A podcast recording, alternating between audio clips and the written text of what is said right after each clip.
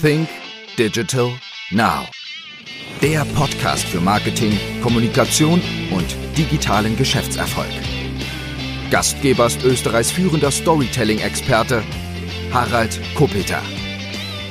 Hallo und herzlich willkommen zu einer neuen Ausgabe von Think Digital Now. Das heutige Thema ist das Thema der Positionierung. Und warum ist Positionierung denn auch so wichtig? Mit der Positionierung und der richtigen Positionierung wird es für dich einfach klarer in deinen täglichen Tun, in deinen täglichen Handlungen, wird es für dich klarer, wie du damit vorgehst, wie du mit deinen Angeboten umgehst, wie du mit deinen Kunden umgehst. Und darum ist Positionierung einfach so wichtig. Und ich habe jetzt einfach einmal 13 kurze Fragen vorbereitet und du solltest auf diese 13 kurze Fragen auch 13 kurze Antworten haben. Frage Nummer eins: Welches Thema, welche Leidenschaft wohnt in mir, die vielleicht größer ist, als ich es selbst bin? Das ist ganz wichtig für dich zu beantworten, denn nur wenn du etwas mit Leidenschaft auch tust, wenn du wirklich drinnen dabei bist, dann kannst du auch diese Leidenschaften rüberbringen zu deinen Kunden, zu deinen Mitarbeitern, zu deinen Partnern, zu deinen Lieferanten all jene Leute, die einfach wichtig sind für dich und deinen Erfolg. Frage Nummer zwei. Wofür soll ich oder mein Unternehmen angefragt oder beauftragt werden? Auch hier ist es wichtig, dass du das kurz mit ein, zwei oder drei Sätzen beantworten kannst und nicht ganz, ganz so vieles mit reinpackst. Du solltest spitz in den Markt reingehen und das bedeutet, du solltest dich auf wenige Angebote fokussieren. Auch wenn du einen Gemischtwarenladen hast, so ist es wichtig, dass du da deine Kompetenzen hervorstreichst. Wo bist du wirklich stark? Und du wirst sehen, du wirst in allen Unternehmensbereichen dazugewinnen. Frage Nummer drei für deine Positionierung. Für welche Frage oder Kundenanfrage habe ich die beste Antwort am Markt? Und auch hier geh in dich hinein. Versuch es wirklich zu komprimieren. Versuch es wirklich mit wenigen Worten zusammenzufassen. Worauf hast du am Markt die beste Antwort? Nächste Frage und Frage Nummer vier. Wie aktuell sind meine Kenntnisse in meiner Branche oder in meinem Bereich? Klar ist, wenn du Steuerberater bist, so wirst du dich tagtäglich mit neuen Gesetzen und Steuergesetzen befassen müssen. Doch vielfach ist es so, dass sich vielleicht in deiner Branche nicht viel geändert hat. Viele sagen oft, oh, ich habe 20 Jahre Erfahrung. In Wirklichkeit ist es so, sie haben es einmal gelernt und wiederholen ihre Tätigkeit 20 Jahre hindurch. Das bedeutet aber nicht, dass sie 20 Jahre Erfahrung haben. Also, frag dich einmal selbst, wie aktuell sind meine Kenntnisse Kenntnisse, wie aktuell ist mein Wissen, was muss ich dazu zu lernen, um zukünftig wiederum auf den aktuellen Stand zu sein, um konkurrenzfähig zu sein gegenüber meinem Mitbewerb. Nummer 5. Wie inszeniere ich mich oder mein Unternehmen? Auch das ist ganz, ganz wesentlich. Wie will ich von anderen wahrgenommen werden? Wie sollen andere mich sehen? Das ist ganz wichtig. Ich selbst beispielsweise frage immer, wenn sich Leute bei uns bewerben und ich in einem Bewerbungsgespräch sind, bitte erzählen Sie mir mal, was wir denn machen. Denn mir ist es immer ganz wichtig, wie sehen andere Leute mein Unternehmen? Wie sehen andere Leute vielleicht meinen persönlichen Unternehmensauftritt? Sodass ich da einfach einmal ein Feedback Feedback auch erhalte, wie werde ich da draußen am Markt wahrgenommen und ist es denn das überhaupt, wie ich gesehen werden will? Frage Nummer 6, was verkaufe ich?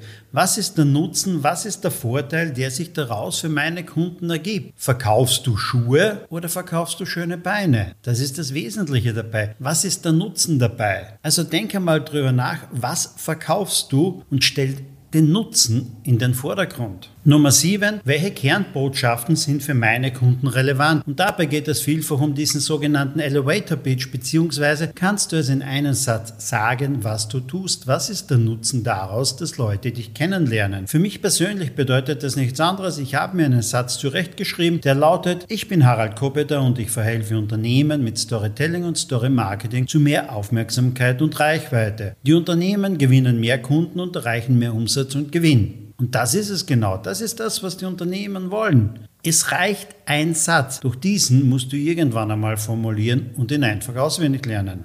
Eine aus meiner Sicht sehr wesentliche Frage ist die Frage Nummer 8. Wie ist meine Preisstrategie? Gibt es Cross-Selling? Gibt es Upsales? Wie gehe ich mit Rabatten um? Wie stark sind meine Preise? Bin ich irgendwo im Luxusbereich zu Hause? Oder aber bin ich im Discount-Bereich zu Hause? Oder bin ich genau zwischendrin? Wenn du nur zwischendrin bist, hast du es wahrscheinlich am schwersten. Discount ist aber auch mitunter die schwerste Kategorie, denn es wird immer noch einen geben, der billiger ist. Aber bist du denn auch den Preis wert, wenn du einfach überdurchschnittlich viel für deine Leistungen verlangst. Nimm dir doch mal wieder Block und Stift zur Hand und geh in deine Preisstrategie rein. Halte mal genau fest in wenigen Sätzen oder auch in Beispiel, wohin geht deine Preisstrategie? Welche Preisstrategie willst du fahren? Frage Nummer 9. Wie gut sind meine Kontakte? Wie gut ist mein Netzwerk, das ich nutzen kann, wenn ich etwas brauche, wenn ich zu anderen Kontakt brauche, wenn ich neue Lieferanten brauche? Egal aus welchem Bereich. Wichtig ist ein Netzwerk. Niemand gewinnt allein. Vielfach ist es einfach so, ich brauche ein gutes Netzwerk, denn wenn ich Rat brauche, Hilfe oder Unterstützung, dann entscheidet sich, wie gut ist mein Netzwerk. Deshalb prüfe auch dein Netzwerk. Nächste Frage und wir sind bei Frage Nummer 10 angelangt. Gibt es in meinem Umfeld einen Game Changer? Gibt es einen absoluten Gewinner in meinem Umfeld? Und das muss nicht unbedingt die eigene Branche sein, sondern vielleicht eine Branche, die ich beobachte, zu der ich eine gewisse Affinität habe. Und dann sehe ich mir mal an, warum gewinnen die massiv an Kunden? Warum gewinnen die massiv an Bedeutung? Und was kann ich da für meine Branche, für meine Angebote und für meine Dienstleistungen denn abschauen? Es ist doch nichts Schlimmes dabei, wenn ich einfach einmal erfolgreiche Modelle mir ansehe und diese zum Teil auch kopiere. Das ist nichts Verwerfliches. Es geht darum, wie kannst du am Ende des Tages auch ein Gewinner sein.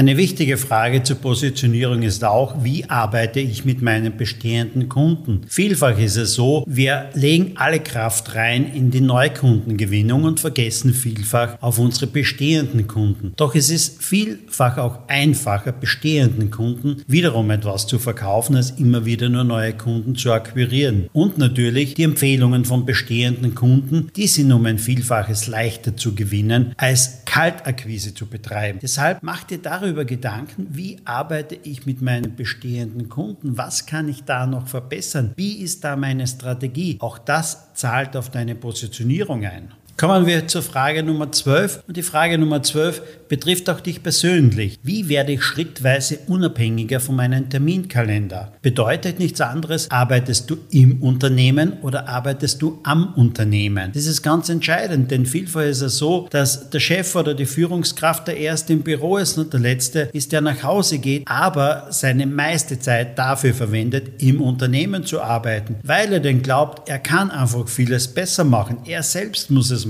Nein, das ist nicht der richtige Weg. Der richtige Weg ist, am Unternehmen zu arbeiten und nicht im Unternehmen. Deine Aufgabe im Unternehmen sollte es sein, dir die Antworten auf diese Fragen zu überlegen, aber nicht den nächsten Kunden zu bedienen, nicht das nächste Angebot zu schreiben und nicht irgendjemanden dabei zu unterstützen, weil er gerade einmal ein Problem auf seinem Computer hat. Arbeite am Unternehmen, arbeite nicht im Unternehmen. Und nun sind wir bei Frage Nummer 13 und das ist auch meine Lieblingsfrage und du wirst die Antwort auf diese Frage auch nicht irgendwo im Suchschlitz von Google finden. Die Frage lautet, worauf bist du die Antwort? Da kann man durchaus einmal drüber nachdenken. Worauf bist du die Antwort? Und das trifft jetzt nicht unbedingt immer nur deinen Businessbereich. Das kann genauso gut dein privater Bereich sein. Das kann genauso gut in deiner Familie sein. Worauf bist du die Antwort? Und du wirst sehen, je länger man über diese Frage nachdenkt, desto schwieriger wird dir die Antwort fallen. Versuch das einmal in einem Satz oder in zwei Sätzen darzustellen. Du wirst sehen, du wirst dazu einige Zeit brauchen. Es kann durchaus sein, dass du Tage brauchst dafür. Auch ich stelle mir diese Frage immer wieder mal, worauf bin ich die Antwort? So, das waren nun 13 Fragen zu deiner Positionierung. Und wenn du nebenher jetzt schon einfach die Antworten gehabt hast, gratuliere, dann brauchst du vielleicht nichts weiteres zu machen.